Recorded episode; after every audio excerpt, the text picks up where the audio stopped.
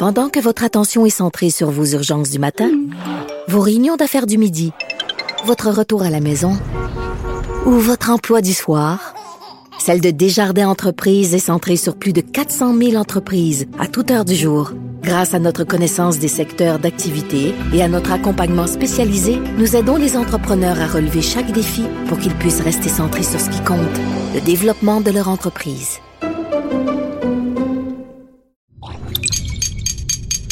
Cube Radio. Il connaît tous les dessous de la politique. Chef du bureau d'enquête de l'Assemblée nationale. Antoine Robitaille. Là-haut sur la colline. Là-haut sur la colline. Cube Radio. Bon mardi à tous. Aujourd'hui, à la haut sur la colline, qui de Véronique Yvon ou Sylvain Gaudreau doit être le chef parlementaire du Parti québécois après l'élection du non-élu? Paul Saint-Pierre Plamondon? Le député péquiste Sylvain Roy a une préférence pour Sylvain Gaudreau. Il nous explique les conditions qu'il posera au nouveau chef pour que ce dernier ait autorité sur lui. Mais d'abord, mais d'abord, c'est l'heure de parler de constitution et d'affaires juridiques. Antoine Robitaille. Il décortique les grands discours pour nous faire comprendre les politiques. Là-haut sur la colline. Bonjour Patrick Taillon. Bonjour Antoine. Notre chroniqueur constitutionnel et accessoirement professeur de droit à l'Université Laval. Parlons santé aujourd'hui euh, et l'occasion nous est donnée par deux récents recours en lien avec la COVID-19, la maudite pandémie. Euh, donc, d'abord, il y a un cas qui nous vient du Manitoba où un parent d'élève conteste l'obligation de porter le masque à l'école. Oui, le masque à l'école, contesté pour une première fois. On va tout de suite donner le punch. Ce fut un échec. Sur scolaire francophone au Manitoba. Mais c'est intéressant parce que quand on choisit, je ne sais pas si c'est un mouvement spontané ou si c'est derrière ça le mouvement anti-masque qui s'organise, mais on a choisi le cas d'un enfant. Ce qui est quand même assez intéressant parce que sur le plan de la preuve, de la nécessité ou de la pertinence du masque, possible de démontrer que chez un jeune enfant, c'est peut-être moins médicalement requis que dans d'autres milieux. Alors, on ça a change choisi- quelque chose que ça soit l'enfant. Ben oui, parce que l'État peut limiter les droits et libertés dans la mesure où il prouve qu'il le fait pour une bonne cause, puis qu'il le fait avec les bons moyens, que son OK. comment il, le fait que les enfants sont moins exposés. Peut-être qu'il y avait dans le choix d'y aller dans le milieu scolaire un, un choix calculé. Mais à l'inverse, euh, les tribunaux sont souvent plus tolérants lorsqu'il s'agit, lorsque l'État agit de façon protecteur. Donc, il va faire une intrusion dans la vie privée des gens, dans Par leur liberté de choix. Ben oui, euh, je les- pense au traitement là, des les, les témoins de Jéhovah. J'avais le même C'est exemple. ça. Les Ah, témoins c'est- de Jéhovah, donc, ils, ils pourraient refuser une transfusion sanguine à un enfant, mais l'État peut intervenir et dire non, non, non, c'est nécessaire pour la protection de l'enfant. Alors que chez l'adulte, on dira, bon, ben, c'est le- si la personne veut mourir et ne veut pas de transfusion sanguine, il y a plus de chances que le tribunal dise, OK, c'est votre liberté de choix. Alors que chez les enfants, on va davantage intervenir. Donc, en choisissant un enfant, euh, les anti-masques se sont donné une chance sur le front euh, de est-ce que le masque est vraiment requis auprès des jeunes, mais en même temps, ils ne se sont pas laissés de chance sur le front. Il est bien normal que l'État protège les enfants. Eh Donc, oui. il faudra voir. J'ai pas l'impression que ça s'en va en appel, cette affaire-là. C'était peut-être euh, un, un premier... euh, un, un- un recours plus euh, localisé, il faudra voir. Euh, mais comme toujours avec la COVID... Comme on dit, ils se sont essayés. Oui, et, et comme toujours avec la COVID, ben, l'action de l'État, elle est contestée sous l'angle de ceux qui veulent moins de protection, plus de liberté, et ceux qui en veulent plus. Et de l'autre côté, on Ben a oui, vu la. FAE. Donc, euh, syndicat, le syndicat, la Fédération autonome de l'enseignement, euh, ils se sont cassés les dents sur un autre recours euh, plus tôt, mais là, tu veux nous parler d'un nouveau recours où on exige tous les documents. Ben, c'est un, un recours plus euh, subtil. Hein, de- on le dit depuis le début, ça va être difficile pendant la pandémie d'aller chercher un jugement dans un sens ou dans un autre parce que qu'est-ce que les, juges travaillent dans, dans le brouillard, là, ils voient rien et c'est difficile, c'est une maladie qu'on connaît peu. Donc avant de se Ils sont comme nous tous. Exactement. Et donc, ici, la FAE a une stratégie beaucoup plus subtile, je dirais. Au lieu de contester frontalement le plan euh, de, de retour en classe qui a été mis en place là, pour l'automne, on, on demande plutôt l'accès aux documents, aux sources, aux preuves qui justifient les choix qui sont derrière. C'est comme si c'était une première ronde pour aller chercher la preuve pour ensuite dire l'État est négligent. Et Ah bon, oui. ils accompagnent tout ça d'une expertise de la docteure Nima Machouf, qui est bien connue pour avoir été candidate euh, néo-démocrate à la dernière élection. Et euh, grosso modo, on voit un peu l'argumentaire ce qui se dessine. Euh, la FAE, la FAE aurait probablement aimé que la prévention de la COVID s'accompagne d'une réduction de la taille des groupes et que la distanciation s'applique dans les classes. Mhm. On aurait servi à la fois la lutte contre la COVID, puis aussi une meilleure qualité, moins, moins de- moins d'élèves, le ratio euh, est meilleur. Donc, euh, l'État a rejeté cette recommandation, en quelque sorte, pour privilégier plutôt le concept de bulle. Et là, ben, on va aller chercher, euh, c'est quoi euh, la preuve qui, c'est quoi les documents internes euh, au sein du gouvernement qui ont justifié ce choix-là? Puis c'est un drôle de hasard, mais aujourd'hui, on pouvait lire sous la plume de Thomas Gerbet ce matin Oui, que euh, il y de aurait un, Radio-Canada. oui, il y aurait Ouais. un- des documents le- de l'INS l'INSPQ euh, qui L'Institut justement national de santé publique. formulait comme recommandation euh, numéro un de jouer sur la taille des groupes. Puis là, le problème va se poser de plus en plus parce que euh, si on commence à dire que les secondaires 4 puis les secondaires 5, ils viennent à l'école une journée sur deux, on, pourrait dire, ben, vous venez une journée sur deux en demi-groupe. Mais là, pour le moment, ce qu'on veut pas trop chambarder, c'est les horaires. Ce qu'on fait, c'est qu'on ferme une classe une journée sur deux. Mais on garde toujours des classes de 30 élèves. Oui. Donc là, à un moment donné, c'est ça le- la beauté de ces raisonnements euh, sur euh, les droits et libertés, c'est que euh, les droits, on veut bien, ils sont là en principe, mais l'État doit protéger, l'État doit pas trop intervenir, mais c'est dans le comment, le qu'est-ce qui est nécessaire, pourquoi ils ont adopté cette mesure-là plutôt que telle autre, que le contrôle éventuel d'un juge va commencer à, à prendre un sens que lorsque nous aurons des détails sur pourquoi ce choix, quelle est la preuve qui est derrière, et, et le recours de la FAE à cet égard, il est habile parce qu'il joue, euh, il joue pas le tout pour le tout tout de suite. Il veut aller chercher la documentation qu'il a de besoin. Mais- D'après moi, ils l'obtiendront pas. Ils mais- ont essayé le tout pour le tout. Euh, Oui. Ils ont demandé une injonction provisoire. Oui. dépo- euh, il avait- Elle avait été déposée le 15 septembre. Mais ça, euh, c'est comme depuis le début de la, de la COVID. On voit que quand on veut essayer de, de faire le tout pour le tout, euh, il n'y a pas un juge qui va trouver le courage de challenger là, euh, euh, les décisions gouvernementales dans un tel brouillard. Parenthèse, euh, Patrick, ça démontre que ceux qui se plaignent d'un gouvernement des juges, en l'occurrence dans la gestion de la pandémie, les juges laissent aller beaucoup les gouvernements. Parce que c'est le contexte qui fait le droit. C'est ça. Euh, on parlera peut-être de cette affaire euh, en Colombie-Britannique et, et tout, tout à l'heure qui montre que lorsqu'on le juge arrive comme euh, après coup et qu'il peut prendre le temps d'analyser une large preuve, il se sent soudainement plus en mesure d'intervenir. Et c'est pour ça que c'est pas parce qu'en ce moment les recours sont rares et n'ont pas de succès qu'ils n'auront pas un, un succès à retardement. Ça, je pense qu'il faut être conscient de ça. Quand on aura tous les documents, précisément ce que demande la Fédération autonome de l'enseignement pour ce qui est des plans de, de, de la rentrée scolaire 2020-2021. Je délaisse le front Oui. euh, judiciaire pour aller sur le front politique, mais tout aussi juridique. Oui. Euh, un nouvel outil de con- contestation pour les covido-sceptiques, là, pour ceux qui trouvent que l'État en fait trop. Euh, un article peu connu de la loi sur la santé publique, l'article 122, qui prévoit, permet un désaveu parlementaire de l'état d'urgence. Donc, euh, j'ai entendu parler qu'un certain nombre de députés sont ensevelis de courriers d'électeurs leur disant euh, qu'ils devraient mettre en œuvre cet article 122. Des covido-sceptiques. Ben, c'est une expression que j'utilise. Non, j'adore ça. Parce qu'il y, a- bon, y, a tout- y a toutes sortes de gens qu'on peut... Un néologisme du prof Taillon. oui, oui. Ben, grosso modo, c'est ces gens qui voudraient que l'état d'urgence soit moins, moins dur, moins que l'État en fasse Ils ont moins. découvert une clé dans la, dans la loi, donc euh, la loi donc euh, de l'Assemblée nationale. hein? Non, c'est la loi sur la santé Sur la santé publique, publique, prévoit elle-même. oui. Donc, euh, Article 122. le, le gouvernement a décrété l'état d'urgence. Ça donne des pouvoirs spéciaux à la santé publique puis au gouvernement par, par, de gouverner par décret.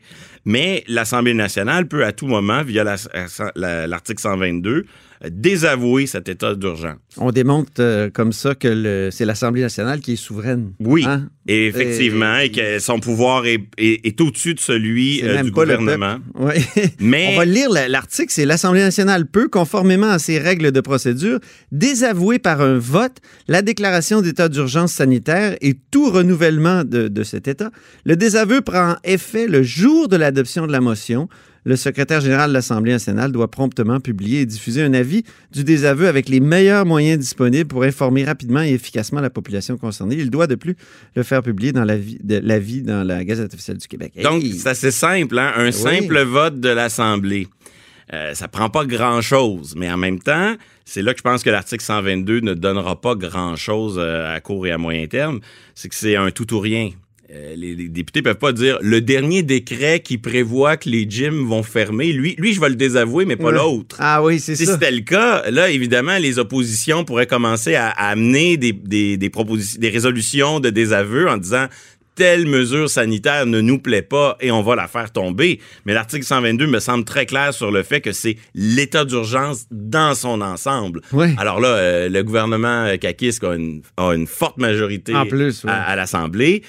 Mais ça montre que les covido-sceptiques, entre le Font recours- leur recherche. font leur recherche, exactement. Ils font leur recherche, puis ils essaient toutes sortes de choses et, et ça met une certaine pression sur les députés. Le député, point de vue local, là, lui, il veut que tout le monde l'aime, il veut, il veut être populaire, puis là, il est obligé de dire non, non, moi, euh, merci pour votre lettre là, qui propose le désaveu, mais j'ai pas le goût d'aller dans cette direction. là. C'est ça la démocratie, hein? C'est c'est cette espèce de, de table de force euh, continuelle. Euh, autre sujet, euh, presque complètement autre sujet, mais on est toujours dans le domaine de la santé.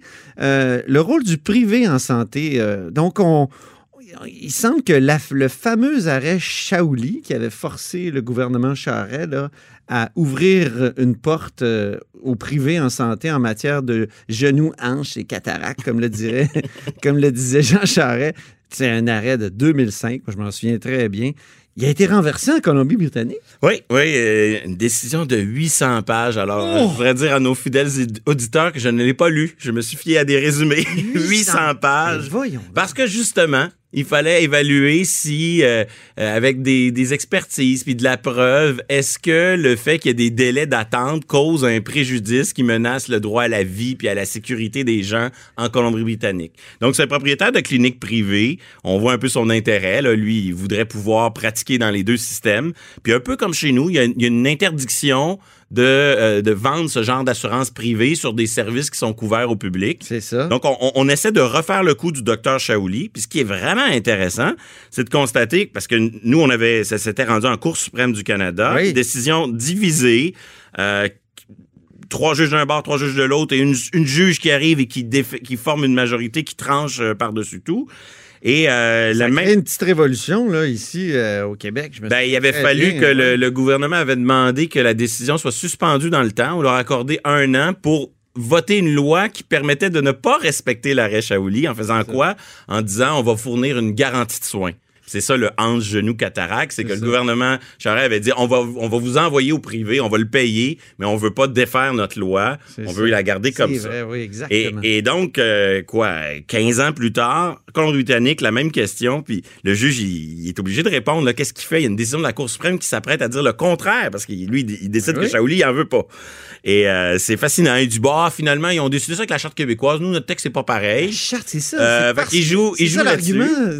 C'est un argument assez limité, parce Ben qu'il y a beaucoup oui. de juges qui raisonnaient à partir de la Charte canadienne, mais il y en a une dans le lot, euh, la juge Deschamps, qui, elle, avait axé son raisonnement sur la Charte québécoise. Alors lui, il dit, Euh, ben, c'est pas le même texte. Euh, alors, c'est intéressant. Moi, je On, a- on en a discuté souvent, toi et moi. La Charte québécoise n'a pas tellement d'autonomie. Exactement. Hein, Elle, tout- tout- tous ses droits sont ré- influencés ou l'interprétation de ces droits est totalement influencée par les jugements sur euh, les, les droits donc euh, contenus dans la Charte canadienne, qui sont à peu près les mêmes droits. Là. Ben, le juge de, de cour euh, de, la Colombie-Britannique, en quelque sorte, il fait exception à la règle. en Ben disant, oui. Mais moi, je vois une différence. Ça fait mon affaire aujourd'hui. C'est ça, différence. exactement. Et puis, il dit, euh, il est bien beau avoir une majorité à la Cour suprême, là, mais c'était serré, c'était quasiment incompréhensible. Trois juges d'un bord, trois juges de l'autre. On repart en neuf. Moi, moi, je casse tout ça. Fait qu'il faudra voir. C'est sûr que ça s'en va en appel. Je pense que le- le- les ressources dans, du secteur privé ont les moyens d'amener ce dossier-là. Mais c'est quand même intéressant de voir comment, euh, encore une fois, c'est pas si prévisible que ça quand on prend des dispositions générales comme droit à la vie, droit à la sécurité, qu'on essaie de répondre à une question. Est-ce que le système euh, de santé privé, public euh, est, est encadré par une disposition aussi générale? Shaouli, en 2005, nous a donné euh, un résultat. Et là, cette affaire va, va suivre son cours, mais il faudra la suivre parce que ça, ça serait quand même euh, euh, assez étonnant mais quand même assez pertinent que la Cour suprême se, se dédise sur ce sujet, qui Ouais. quand même est un, un jugement avec certains effets pervers. Là. Ah oui. Se demander, c'est un choix de société à un moment donné d'avoir un système public ou privé. C'est ça. Euh, après, euh, est-ce que c'est un droit fondamental d'être soigné au privé? Euh, L'arrêt Shaoli ouvrait une, une brèche quand même assez euh, inquiétante. Oui, c'est ça. Donc, quand on parle de test des tribunaux, c'est une expression un peu abusive qui euh, serait comme un test de, ré- de révélation de la vérité. C'est pas la vérité, c'est imprévisible là, quand on va devant les tribunaux. Ben, c'est- en partie prévisible, mais l'issue est, est quand même pas parfaitement prévisible. Ben, il y a une part de discrétion.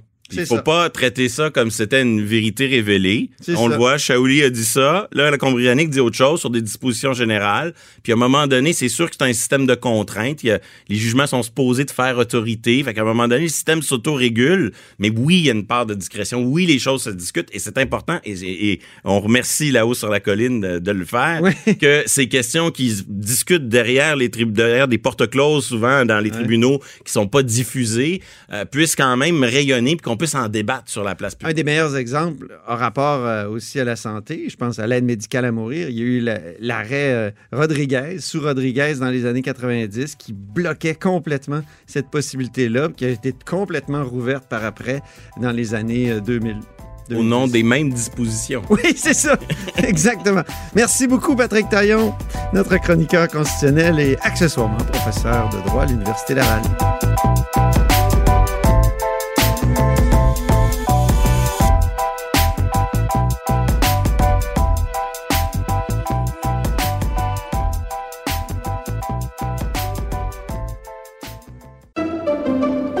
Pendant que votre attention est centrée sur cette voix qui vous parle ici, ou encore là, tout près ici, très loin là-bas, ou même très, très loin. Celle de Desjardins Entreprises est centrée sur plus de 400 000 entreprises partout autour de vous.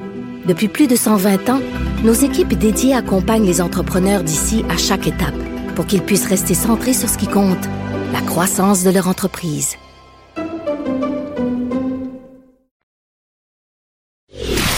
Antoine Robitaille.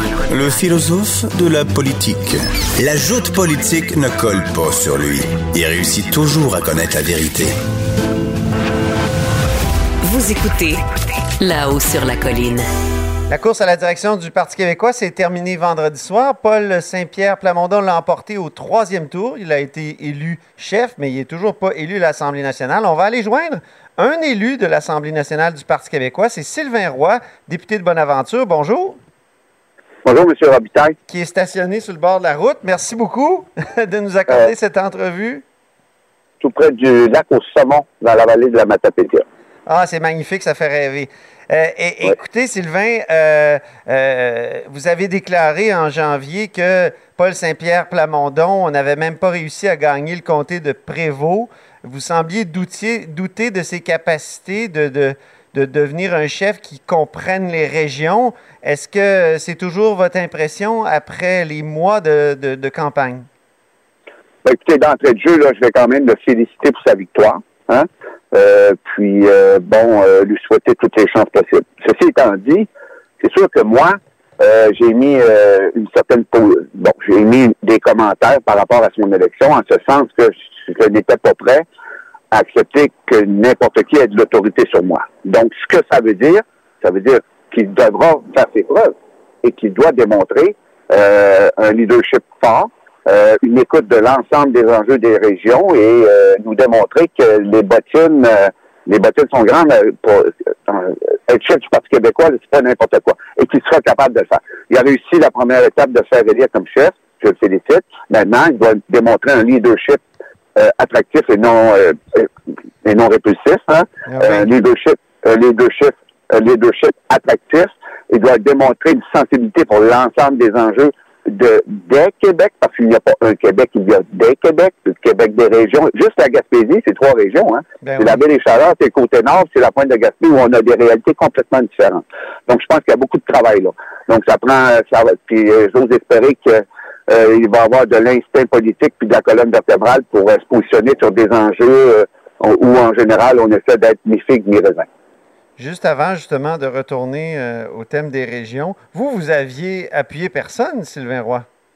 Non, non. Dans les quatre candidats, euh, Non, j'ai écouté, je me suis gardé une gêne. Là. J'ai quand même, c'est un film euh, dans lequel j'ai joué là, à plusieurs occasions. Là, ça fait huit ans que je suis député. puis on a eu euh, plusieurs courses à la chefferie. Je me suis positionné à quelques occasions. Puis euh, j'ai décidé cette fois-ci là, de rester, rester en dehors, de rester neutre, de ne pas euh, travailler pour quelque candidat que ce soit.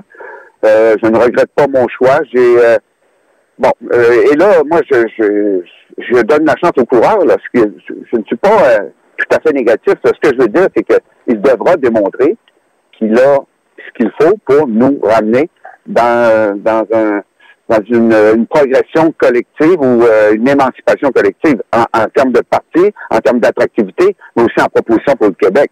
Puis, moi, je, depuis des années que je dis au parti, notre discours économique, on devrait le, devrait le moderniser un petit peu. Là. On est, on a essayé de se coller sur Québec solidaire par, je sais pas combien de fois, que ça nous a nuit énormément. Donc, euh, il faut avoir un, un discours d'équité, de solidarité, mais aussi de prospérité, d'émancipation collective. Fait que moi, c'est c'est ce que je m'attends du prochain chef. vous aviez l'impression que le seul candidat qui était un élu, Sylvain Gaudreau, était peut-être collé, trop collé sur Québec solidaire en étant très, très vert, en parlant toujours d'un Québec vert?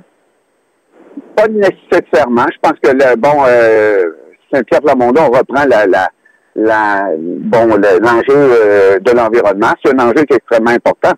Euh, pas nécessairement. Puis, quand on parle de, de- d'environnement, là, euh, oui, euh, il y a beau discours ambiant, mais quand tu vas voir la- l'action concrète des individus, euh, ça colle pas toujours euh, euh, aux idéaux qu'ils, qu'ils projettent dans leur euh, discours quotidien. Hein. On a le discours, mais on a l'action. Les études démontrent que on, on peut même parler d'environnement, mais le comportement quotidien des gens, là, fait en sorte que même ceux qui en parlent beaucoup, là, ils sont pas nécessairement prêts à abandonner un, un train de vie, un style de vie, là, pour répondre aux idéaux qu'ils véhiculent dans l'espace public. C'est que faut relativiser ça. Sylvain, il y avait un- une belle plateforme environnementale, mais il n'y a pas que l'environnement. Il y a aussi euh, le- le- l'entrepreneuriat, il y a l'économie, on a les, bon, l'État a un rôle à jouer, mais les individus ont une responsabilité à jouer dans l'émancipation collective. Fait que, tu sais, on a chaque candidat avait quelque chose de bien, euh, des, des éléments extrêmement intéressants, mais ça prend une vision périphérique en politique, puis il faut, faut avoir un positionnement cohérent sur tous les enjeux. Euh, vous dites, euh, il n'y en a pas un qui va avoir autorité sur moi ou il faudrait que. Qu'est-ce qu'il faudrait pour que quelqu'un ait de l'autorité sur vous? Regardez, le, le concept d'autorité, c'est parce que j'ai fait référence à, à Anna Arendt dans la crise de la culture qui dit que l'autorité, c'est une bonne autorité bien appliquée permet aux gens d'évoluer avec celui qui nous gouverne puis au- auquel on, a, euh, on acquiesce à la gouvernance. Donc, euh, puis l'exemple d'Anna Arendt dans, dans son livre, c'est un professeur de piano va te faire va te torturer les doigts à jouer du piano, mais tu sais très bien que tu vas évoluer avec lui vers quelque chose euh, qui, qui va faire de toi une plus grande personne. Et, et, et moi, je le vois au niveau collectif aussi. Le parti, pour évoluer, va avoir quelqu'un euh, qui, qui va nous faire euh, progresser et, et va amener une émancipation. C'est pas juste de Sylvain Roy, là. C'est un concept que nous devons euh, euh, extrapoler sur l'ensemble de l'équipe parlementaire, puis des, des, bon, des, des exécutifs, etc. Donc, le concept d'autorité en un de, de, de progression et de d'émancipation, mais pas juste collective, euh, individuelle, mais collective. Donc, euh, je vais, je- ce que je voulais expliquer, c'est que je vais donner, je vais donner l'autorisation à des gens d'avoir de l'autorité sur moi si je sens que nous allons progresser, pas si on va dans le mur et qu'on va, on va régresser. C'est sûr que j'acquiescerai pas ça. Et Vous dites que, faut je- qu'il y ait de- beaucoup de sensibilité aux questions, euh, aux questions rurales oui. des régions. Mais en même temps, si le Parti québécois veut progresser, il faut qu'il soit autre chose qu'un parti strictement des régions. Il faut justement qu'il reconquiert euh, des partis de Montréal, euh, voire de la capitale nationale, non? Oui, oui, ben oui, ben non, mais c'est sûr que, euh, je vous l'ai dit tout à l'heure, il n'y a pas un Québec, il y a des Québec. Et les, les régions ne sont pas en contradiction avec les villes. Il faut que ça forme un tout. Mais avec, il faut comprendre, la, la- je dirais, la, la génétique politico-économico-culturelle de chacune des régions pour les défendre, mais ne pas les mettre en confrontation. On a souvent des discours de confrontation, et ça, c'est fatigant. Fait que euh, moi, ce que je veux, c'est une, une place des régions, mais ça commence par la fin d'une forme de mépris des régions aussi. C'est, de valoriser les régions, hein. Et, et ça, euh, bon, là, ça s'est fait pas mal. euh, on a eu toutes sortes de discours contradictoires l'été passé par rapport à la COVID, à l'avenue du tourisme, tout ça. Mais je pense que ça s'est relativement bien passé. Là. Mais une place pour les régions, une place pour les villes, mais pas toute la place pour les villes. Je vais vous donner un exemple. là. Euh, dans un contexte de, de- de pandémie, là, il y a une redéfinition de l'occupation de territoire qui est en train de se faire. Il y a des gens qui achètent des maisons en Gaspésie, là, c'est incroyable. Ils veulent déménager. Les gens sont en train de découvrir le télétravail, euh, le travail à distance comme vous le faites vous aussi. Là. Fait que moi je pense qu'il y a une place pour les régions dans cette redéfinition de l'occupation de territoire qui passe par une valorisation des régions, qui passe par des investissements en infrastructure. Une région, pour qu'elle soit attractive, il faut qu'on ait les services de base. Internet haute vitesse, du transport, de l'éducation, de la santé, des loisirs. C'est ça que ça prend. Mais si on a, on n'a même pas le train de passagers en Gaspésie, hey, on est, on recule avant 1900, là. Le train est arrivé au début des années 1900, on avait le train de passagers, on n'a même plus ça. C'est n'importe quoi, là. Eh, Vous que, finissez votre mandat, euh, Sylvain Roy? Absolument. OK. Oui, il n'y a pas de souci. Non, non, je, Puis le prochain je- mandat, est-ce que, est-ce que vous, vous- euh, allez-vous en solliciter un autre? j'ai aucune idée. euh, euh, six mois en politique, c'est- une éternité. Puis six jours en politique dans un contexte de, de- de crise sanitaire, c'est une éternité. Les choses basculent rapidement. Non, non, moi, je ne remets pas en place. Je, ne remets pas en cause ma place actuellement. Je, et je n'ai j'ai aucune idée de ce qui va se passer dans deux ans. Au, Parti québécois, est-ce que vous, vous allez nécessairement rester au Parti québécois? Parce qu'il y a eu plusieurs discussions à votre sujet. Là. On disait Oui, que oui, la CAQ vous faisait de l'œil et puis... Ouais, mais je pense qu'elle fait de l'œil pas juste à moi, là. Et euh, regardez ça, c'est de bonne guerre, là. Mais c'est sûr que vous restez au PQ, c'est ça que je veux dire? Ah, ben, pour le moment, je reste au PQ. Pour le moment. Parce que c'est. Ben, écoutez, je, peux, m'en aller euh, retourner prof de. euh, J'étais enseignant au cégep et à l'université euh, euh, auparavant. Je peux retourner après là, mon mandat, là. Je veux dire, je, la, la vie, c'est la seule aventure que j'ai, OK? Oui. Fait que c'est. c'est- Puis la liberté, là, comme le disait Falardeau, c'est pas juste une marque de yogourt, là.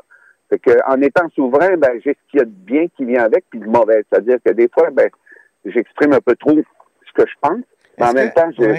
Est-ce que votre, Ben- votre, votre maintien au sein du caucus du Parti québécois dépend du prochain chef parlementaire qui va être nommé? Pas nécessairement. Regardez, c'est parce que la vraie, le vrai travail d'un député, là, c'est dans sa circonscription. OK?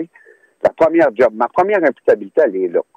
C'est que moi, quand j'ai quand on voit qu'au Parlement, on est sur des enjeux, ben, ou je sais pas, là, bon, ben, puis, mais moi, je, je, ma première job, c'est de défendre les intérêts de la, de- des gens de bonne aventure. Bon. Après ça, le nouveau chef parlementaire, ben, lui, il, il- il fait son travail de, de- de chef de l'aile parlementaire à Québec avec les scrums, les points de presse euh, quotidiens, etc., sur des enjeux du Québec. Fait que, euh, regardez, euh, moi, je, je- on va voir, là. C'est sûr que ça va être un député, hein. On n'a pas le choix. Puis, euh, je n'ai pas d'animosité envers personne. Avez-vous une que- préférence pour euh, Véronique Yvon ou Sylvain Gaudreau? Ben, c'est parce que ça, ça dépend de ce que le, M. Pierre Plamondon veut comme orientation. Euh, que- est-ce qu'il veut quelqu'un qui, qui fait de l'attaque?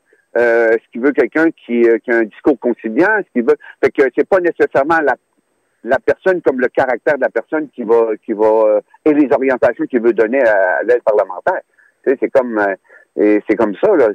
Comme le leader, c'est pas facile d'être leader. C'est pas tout le monde qui, qui peut qu'il faut qu'il assure la permanence en chambre, puis de se lever, puis voter, sur, puis négocier avec.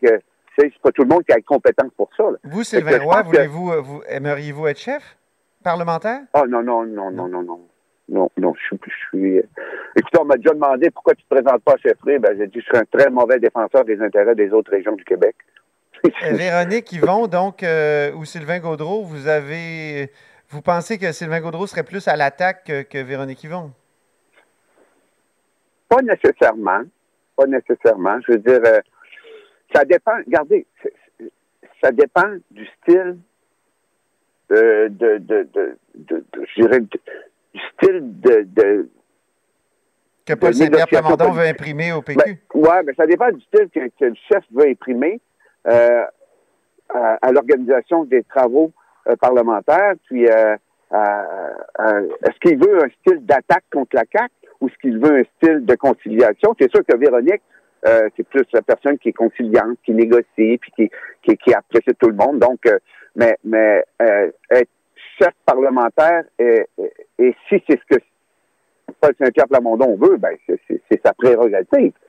Fait que moi, tu sais, toute Qu'est-ce cette qu'est-ce qui serait mieux pour, pour, le Parti québécois? À l'attaque ou cons- la- la con- le, le consensus? Ben, je pense qu'actuellement, avec euh, les dérives de la CAQ, avec euh, toute la, la, la- la- les tergiversations, l'incohérence euh, permanente qu'on vit, per- l'incohérence permanente qu'on vit par rapport au processus décisionnel en ce qui a trait à la pandémie, je pense que là, il y a une réduction de compte importante qui doit avoir lieu. Et euh, bon, j'écoutais Amir Kadir ce matin, il disait la concentration du pouvoir, c'est dangereux. Il faut, faut de la, il faut de la critique, il faut de l'attaque, puis, puis c'est pas, c'est jamais personnel. Hein. Là, il faut faire attention. Mais il n'y a pas de, faut pas personnaliser les débats. Donc, moi, je pense que ça prend un, un style plus agressif, un style d'attaque, pour faire un peu de sport aussi, parce que là, euh, on s'entend-tu que euh, ça, on siège à nombre réduit, puis euh, pas toujours euh, palpitant. Là. Ça fait que il faut, non, faut, puis il faut avoir des bons enjeux.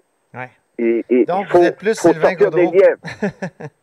si je comprends Hein? bien. Pardon? Vous êtes plus pour Sylvain une candidature de Sylvain Gaudreau au chef parlementaire, comme chef parlementaire. Parce que Bérubé ne veut plus continuer, c'est ça qu'on a compris.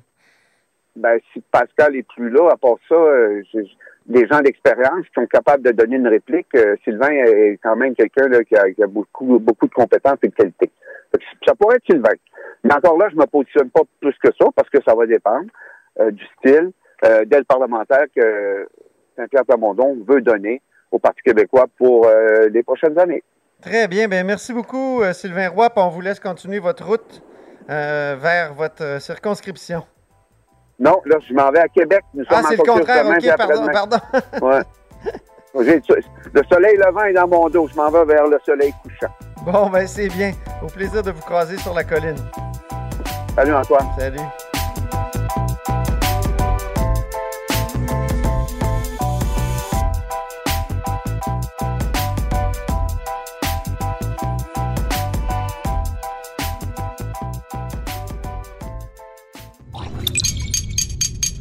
Cube Radio.